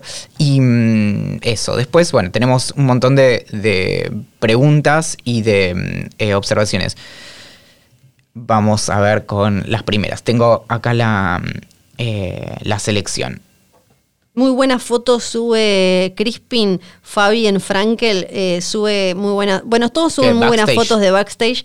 Él aparentemente tiene como una cámara de, clásica, como se llama? Una cámara de fotos normal, de rollo. Y tiene unas muy buenas. Em, en eso, eh, Mercedes dice, Em, ¿qué hacían mientras charlaban? Por favor, es muy gracioso, no puedo escuchar lo que hablaban, me distrae mucho. ¿Es un mensaje subliminal? ¿Cocinaban huevos de dragón? ¿Recreaban la cena familiar? Era Oti en el piso flotante. Después, Víctor, hola a Egon y a Egon. De todas las bodas que vimos en GOT y en House of the Dragon, ¿a cuál les hubiera gustado asistir? Ay, todas las bodas. La obvio, la de la de Daemon y Renira. Para empezar, ya habían muerto, ya había muerto gente, así que no murió nadie. Y además, eh, para ver cómo es una, una boda tradicional eh, valiria. Y fue más íntima, más tranquila. Sí, como... la, como la de Liana y, mm, y Raegar, por ejemplo. Claro. Eh, Alfred dice, la respuesta fácil de por qué al final del capítulo no los prende fuego a todos es porque si no, no tenemos serie, ¿no? Sí. Sí, y ya lo respondimos. Eh, Manu, me quedé pensando que todo el quilombo que se podría haber ahorrado Rhaenys al quemar a todos los verdes al final del capítulo. Sí. Nadie cuida a los dragones sabiendo que ella está suelta. Manu, la cuestión es que Rhaenys estaba encerrada. Entonces, en realidad no, no había amenaza porque a ella la, la, le permiten escapar pero no, no, no, sí, podría haber habido alguien ahí cuidando, qué sé yo, estaban todos demasiado emocionados porque tenían un nuevo rey. Rochi dice, en este punto y con los saltos temporales estoy más conectada emocionalmente con los dragones que con algunos personajes. es el efecto Disney. Dice, tengo word flashbacks de cuando murió Viserion, no sé si quiero seguir viendo, prepárate. Eh, Maki, yo no sé si imagino cosas, pero a Viserys no le faltaba un brazo. Eh, cuando los maestres lo están curando, tiene los dos. Eh, no, tiene como un cachito. Claro, sí. Bueno, un dedo es una parte de un brazo, si vamos al caso. Ceci dice, ¿cuál es el podcast en inglés oficial que mencionan? Pasan el nombre, porfa, y de su Telegram. Podcast oficial. no sé, pone House of the Dragon. En eh, Spotify. Sí, y te se llama así y no tengo ningún secreto. Para el Telegram, que también pregunta, eh, podés entrar en T la letra t.me barra dame fuego y eso te lleva, pero si no, si buscas dame fuego todo junto tendría que aparecer o barra dame fuego o arroba dame fuego en Telegram eh, tiene que estar ahí. Tengo algunas de Instagram. Acá Mandala Mágico dice, todos los pibis que pelean en Flea Market son, eh, en Flea Bottom, son bastardos de Aegon. No, todos no. Hay algunos, no son todos mucha duda sobre lo que se, que se quema, que ya vimos que era la, casa o el lugar donde estaba eh, Misaria, Gusano Blanco. Crispín también se toca el dragoncito frente a Alicia. ¿Dónde? ¿Eso, pasó? No, no, no, no. Para mí no, pasó, pero... Podemos decir muchas cosas malas de él, justo esa no. Sí, sí, sí. Era necesario que corten la temporada justo cuando empieza la danza, no me cierra. Sí, claro, para mí es como... Era la gracia. Sí, sí, porque si no también hubiera sido eh, que, te ponen todo en un flashback y de golpe es como listo y ahora se pelean. como no me... Sí, o, una temporada tipo las de Lost de 25 capítulos. Claro, porque además fijemos, eh, piensen que en, en God también la primera temporada es de lo que se prepara para la, la guerra de los cinco reyes. Si no, directamente hubiéramos sido como se murió un rey y ahora está este que parece que es bastardo. Es como, sí, claro. Mm, tengo otro. Tengo una eh, para vos. Máxima dice, hola Flor y Vicen, ¿por qué cuando anuncian a Viserys en su entrada final a la sala del trono hablan de siete reinos y lo nombran como rey de los Roinar si Dorn todavía no se anexó a los Porque ellos siempre lo, nunca dijeron los seis reinos. Claro. fingieron demencia, como es nuestro. Sí. Como una forma como de marcar, no me acuerdo si ya lo habíamos hablado, eh, como una forma de marcar poderío y decir como, bueno, te ignoro, siempre siete. Bien. Y otra, Paula, ¿Quiénes son sus hijos favoritos? Jace, Luke, Joffrey, Aegon, Aemond, Elena, Raela o Baela. ¿Cómo, cómo nuestros? Hijos favoritos e hijas. Ah, eh, hijo favorito. Elenita me gusta mucho, que es toda cucu como Luna Lovegood de, Harry Potter. Y mm, de los de Rhaenyra no, no tuvimos mucho. A mí Jace se me hace un buen hermano porque viste cómo se para y, o sea, por, su performance en la, en la escena me parece que. Yo voy a decir Luceris. Y la última, Cecil. Que alguien me explique por qué los hijos de Rhaenyra salieron comunes y los de Alicent salieron rubios. ¿El gen albino lo da el padre o qué?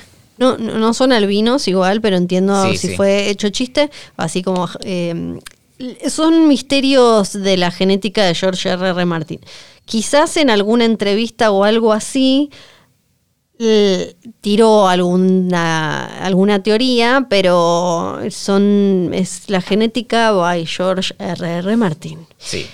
Reinis es igual a la intendenta de Montevideo, dice Rod, que busquemos la foto. Ah, bueno, ahora vamos a, vamos a chequear.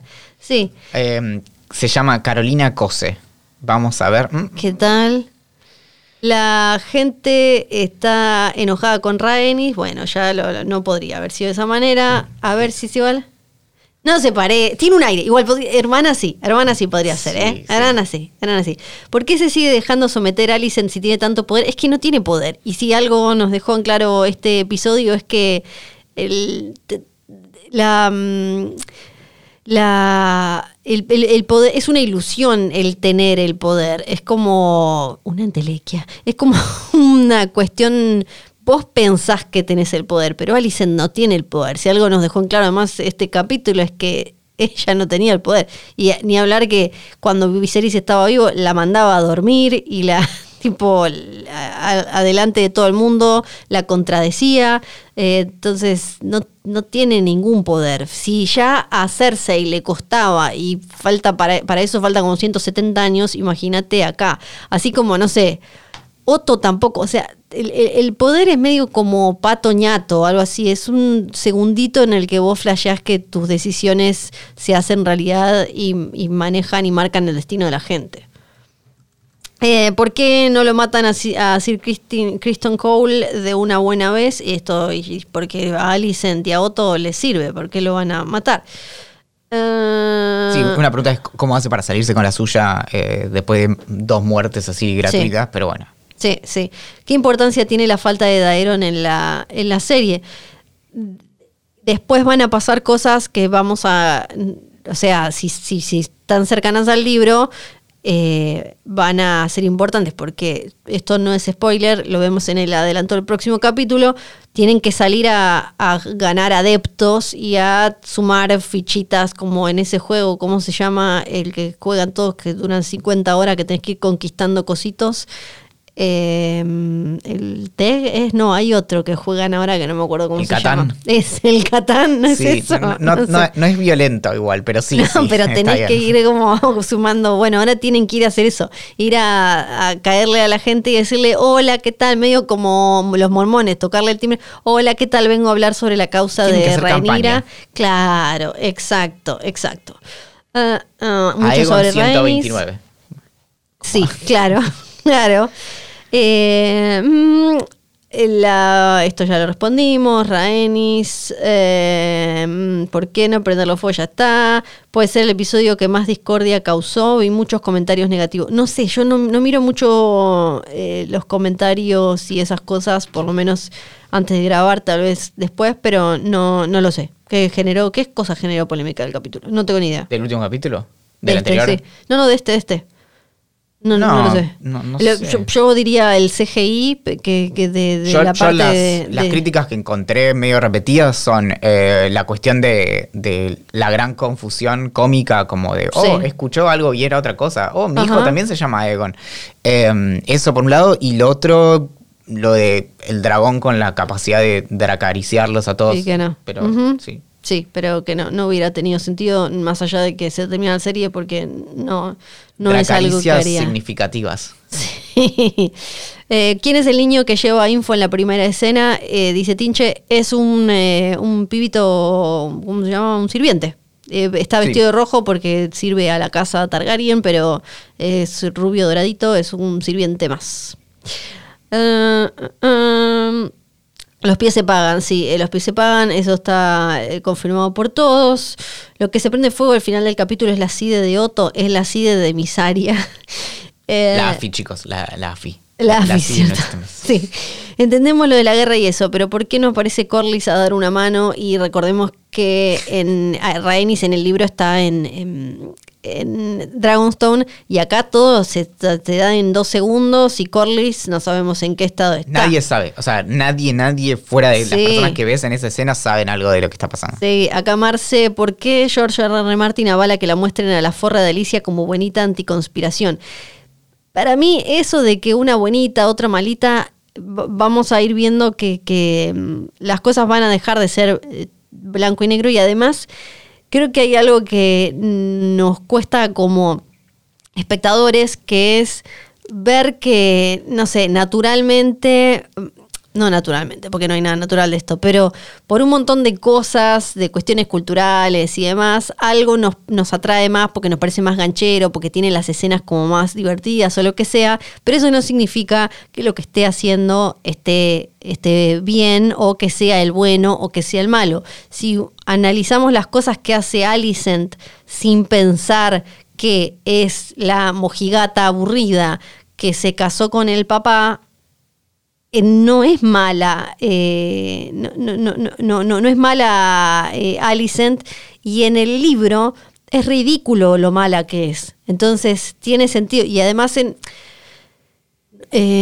¿Cómo decirlo sin spoiler? Em, el libro está escrito con la historia, o sea, tiempo, buen tiempo después. Claro. Entonces... Y medio como a grandes rasgos a partir de los hechos. También, se muere tal, más o menos en tal momento. Después se muere tal. Bueno, ¿cómo se murió? y ahí es donde está la historia. Sí, y, entonces, y en general, en la historia tampoco es que, no sé, cuando empezás a leer sobre María Antonieta, al final lo de que cómo, es lo de comer torta y eso no lo había dicho. Eso no lo dijo. De hecho, María Antonieta es, es, un gran, gran ejemplo eh, de la, toda la campaña eh, misógina en su contra. O sea, se decían un montón de cosas. En la época de esto Revolución Francesa ya empezaba a haber ciertas circulaciones de textos y cosas así. Y entonces básicamente le hicieron como una campaña de, ¿cómo se dice? Como... Difamación. De difamación eh, tremenda. Y eso en un momento lo hicieron como en contra de María Antonieta y terminó siendo en contra de la corona. se, les, se les fue de las manos. O sea, porque terminaron rodando, o sea, no hubo más corona directamente. Y tiene que ver con eso. Sí, eh, todos esos personajes que aparecen como simplemente malos, malísimos tienen sus justificaciones y tienen y eso no significa que se que, que, que, que esté bien o que haya valido la pena o que validemos las cosas malas que hicieron. Eh, dicen que Alicent ya aparece en Wikifit, dato. Wikifit, viste que hay como una es como una Wikipedia de, pies en ah. cine y series. Sí. ¿Por qué nadie. Aprendiendo de pies. Sí. Qué asco, dice Facu. Claro, ¿quién limpia la chanchada de Laris? Alguien le tiene que lavarla. Es verdad. Como, hombre, ¿por qué está todo? viene con toda la ropa de, toda. Pero el lado de adentro, no te enteras. Sí. Hola Flor, no fue medio al pedo que más de medio capítulo sea buscando algo en esto porque llegó a mi Instagram. Sí. No, no. Sí. No. Sí, la resolvías. No, porque, no, porque son las conversaciones que tuvimos ahí. Dejemos de esperar que todo sea explosión y eso, dragones. Eso coincido, sí. De hecho, teníamos un déficit de, conversaciones interesantes eh, fuerte. Sí, sí, sí. ¿Tenés algún mail por ahí o sigo acá? No, sí, tenemos eh, varios. A ver, eh, bueno, recibimos muchos comentarios muy amorosos, no los vamos a leer, pero ah. eh, en, apoyo a este humilde servidor, gracias eh, por, por eh, apoyarte. Em, tenemos a Daniel que dice, mm, felicidades y gracias por el podcast, me dieron muchas ganas de leer el libro y les quería preguntar si podrían darme una guía en qué pasos leerlos. Aparte de Fire and Blood, también hay otras historias de los Targaryen y Westeros. ¿Cuáles? Eh, es que no hay tantas eh, opciones. Bueno, ahora está por salir ese libro Rise of the Dragon, que es medio como, por lo que entiendo, como más eh, tipo enciclopédico, como The World of Ice and Fire. Es la misma gente, ¿no? Sí, es la misma gente. Que es, eh, la historia es muy divertida, que eran dos que eran como super fans que hicieron un sitio web y después Martin le dijo, chicos, ¿quieren lograr conmigo? Sí, y ahora hace poco los cancelaron. Si son super fans, que, sí, quizás eh, pueden lograr un, laburo con su autor favorito. Sí, sí, sí, son, son personas muy particulares. Sí, sí. Pero eh, si lo que querés leer es sobre los Targaryen y no los, los libros de la historia que vimos en GOT, tenés que leer de World of Ice and Fire y si lees los cuentos, las historias, bueno, la, La princesa y la reina. claro, pero son, te, vas a spoilear esto. Está el, de Daemon y el de The Rogue Prince y la, reina y la princesa, que son un poco lo que vemos acá. Sí, pero no hay mucho más. Sí. Y sí, o sea, no puedes leer esto y no spoileártelo. No, además, en la tercera página ya terminó. Bien. Em, después tenemos uno de Sashi, eh, que dice, mm, empiezo por el final, pero dice, la próxima juntada puede ser un sábado porque vivo en La Plata y es imposible que vaya a Capital en día de semana. Podríamos hacer algo un viernes hasta el sábado a la tarde. podría ser, es verdad. Ah, sí. Em, y bueno, después nos cuenta también que Daeron va a aparecer y demás.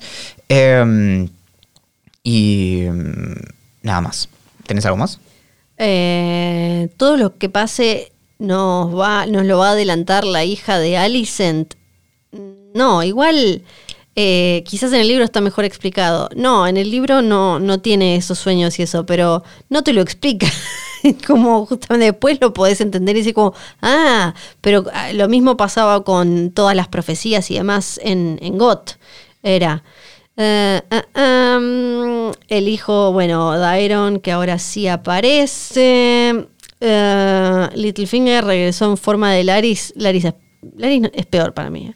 Larissa es peor. Sí, sí, es mucho más turbiazo. Sí. Eh, Ignacio nos dice, chicos, el podcast me encanta y está buenísimo, muchas gracias. Solo diría algunas cosas en español que son innecesarias en inglés. Se puede decir guardia real en vez de Kingsguard, o ándalos en vez de andals, o consejo en vez de small council, o té de la luna en vez de munti. Es cierto, yo noté justo anoche que eh, hay ciertas cosas que mm, los subtítulos de HBO, por ejemplo, no están traducidas. Y mm, entonces en eso es cierto, a mí me pasa que tengo más presente eh, la serie que los libros, entonces no, nunca registré en el cerebro tipo T de la luna, sino que me queda como lo que, lo que veo ahí en el, episodio. Y no sé, en creo que en la medida de lo posible decimos los dos, pero bueno. Sí, yo voy y vengo, trato de decir todo, pero leí los libros. Esto es como algo desde. Este podcast lo hago desde 2015. Y leí los libros en inglés y lo, la veo con subtítulos, pero a veces a esas cosas no le presto atención a los subtítulos, así que siempre la gracia es que yo no me acuerdo cómo se dicen, o sea, esta cosa sí, té de luna, pero no me sale natural decir té de luna, trato, trato de ir y venir, pero no, no me sale. Guardia Real, creo que voy y vengo, pero después Andals, porque me quedó, me da lo mismo, Andals, Ándalo, no, no siento tanta diferencia, pero sí después eh, o cosas así me quedaron en, en inglés que a veces además es una palabra en inglés y 18 en castellano. Sí, y, hay algunas como que a veces, viste, tenemos esta cosa de que decirlas en español nos suena como más... Eh, como más ridículo que, decirla en inglés que nos es más lejana. Pero em, si quieren, y como este podcast es gratis, pueden mandarnos un, eh, una especie de diccionario con cómo se dice, se, lo agradeceríamos un montón, porque la mayoría de las veces es porque yo personalmente es porque me olvido. Por ejemplo, eh, Bannerman, como, ¿cómo es que lo, se te dice como los, eh, los que Hombres del estandarte. Claro, los, los eh, vasallos, ¿no? Los, eh, esas cosas es porque, no es porque, ay, sí, yo no hablo en la vida real con palabras en inglés. No, pero además, por ejemplo, King's Landing Claro, yo nunca, Invernalia no dije nunca en la vida. Claro. esas cosas sí nunca, nunca fui vine. Invernalia nunca fue, Desembarco del Rey nunca fue, Roca Dragón nunca fue salvo buen chiste, eh, pero qué sé yo, también recién ahora eh, le empezaron a poner la Casa del Dragón, antes incluso arriba dice Game of Thrones, la Casa del Dragón en algunas cosas de HBO. Y acá eh, no era Juego de Tronos tampoco. No, era Game of Thrones, solo en España creo que fue Juego de Tronos. Pero si nos mandan, yo chocha de tenerlo a mano y todo, pero la verdad es que... Lo imprimimos gigantografía acá en, el estudio de Jodor. si escuchan Jodor desde el principio, se van a dar cuenta. Ignacio dice, em, ¿no les llama la atención que las actrices que interpretaron a Alicia son parecidas a Kathleen Stark? ¿Habrá algún parentesco ahí con la casa Tully? No, no creo, porque está bien que George tiene esta obsesión con toda la gente del mismo pelo y demás, pero sí. Em, Lucía, buena flor y, Valenpedia. Espero que también los encuentre bien. El capítulo me dejó con algunas dudas sobre cómo funciona la sucesión en Westeros. ¿La mano queda como rey interino a lo Pinedo cuando muere el rey? Porque lo vimos a Otto tomando decisiones como si fuera el dueño del circo. ¿Y la reina no dejaría de ser reina al morir su esposo? Sí. También nombraron a Cole Lord Commander, por eso no puede hacerlo solo el rey, reina, regente. El Team Verde está flojo de papeles. Y sí, está flojo de papeles. Yo creo que primero eh, el, rey no solo tiene que estar muerto, sino que se tiene que saber que el rey está muerto. Sí.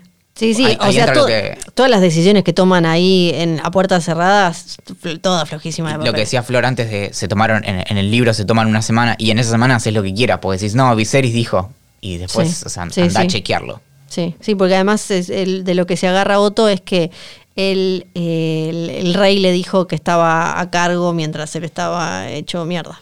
Esta es una linda pregunta de Waleska y dice, eh, yo quedé what the fuck, pero advertencias son muchas preguntas. Tengo que admitir que durante todo el episodio tuve ganas incontrolables por matar al igual que Crispin. Porque, eh, ¿Por porque amé eh, la forma en que se van a odiar estos personajes, pero algo que me pregunté es, Sí. en esa época, ¿ya existían las calcetas? ¿Solo yo quedé fuck con ese momento de paja? ¿Qué onda con que enfocaron su bastón y las calcetas que también tenían eso? Ah, eso sí, viste que al principio parece que tenga, en las medias parece que tenga, eh, que sea un tatuaje y son las medias, Sí. que tienen como un bicho. Ah, para mí eran como una florcita. Sí, No, no, era sé. como. Y mm, eh, lo estuve buscando. Las medias existen hace muchísimo tiempo. Son uno de los tejidos como más fáciles y viejos. Eh, es muy difícil tener un, un, eh, restos arqueológicos de, de tejidos porque se descomponen en 50 Sí. años. Pero hay, re- o sea, se, se cree que mm, al menos hay menciones a, a medias en el siglo 8 antes de la era común. Así que tenemos 3.000 años de medias de historia. Así que está bien, pasa. Pasa, pasa. Eh, pasa, pasa como este capítulo. ¿Lo cerramos? Sí, eh, lo- el problema que tuvimos esta vez es que... mm, Fueron demasiados mails. Es que sí. Igual no. Nosotros no- pedimos no- mails No, hay y que decir eso eh, porque después no llega ninguno, así Sí, que sigan enviando. eh, pero estén, sí. estén atentos a nuestras redes, arroba valencine con Z, arroba Fio Sargenti, arroba posta FM. ¿Por qué algo vamos a estar haciendo para el final de temporada? Algo va a estar sucediendo, así que eh, también se pueden sumar al grupo de WhatsApp, de WhatsApp, de Telegram, que ya Valen dijo cómo podían sumarse. Es muy fácil. Buscan Dame Fuego o todo junto o separado en, en Telegram y van a encontrar el canal y ahí todo anuncio importante va a ir por ahí. Así que. Los mails a jodor.posta.fm, jodor.posta.fm y posta. Ja, estén atentos porque en cuanto podamos les damos coordenadas y demás de qué vamos a estar haciendo para celebrar el final de esta primera hermosa y que me hizo muy muy muy feliz temporada de House of the Dragon. Es verdad, todavía no, no- no hicimos un. eh, ¿Cómo se dice? Una especie de. ah, eh, Balance. Sí, balance. Pero porque creo que nos dejamos llevar tanto que Sí. que sí pero tan- lo que no pensamos en estas situaciones es que tantas cosas podrían haber salido tan mal. Sí, es verdad. Y no, podemos tener críticas. eh, un Dracaris de más, un Dracaris de menos. Pero estuvo, aprendieron, aprendieron de los errores de Weiss y Benioff. eh, sí. que estén donde estén. Dicho todo eso, gracias por escuchar, gracias por los mails, gracias por todas esas cosas buenas y malas y demás. Mi nombre es Fiorella Sargenti y les digo Valar Morgulis. Valar Dojairis.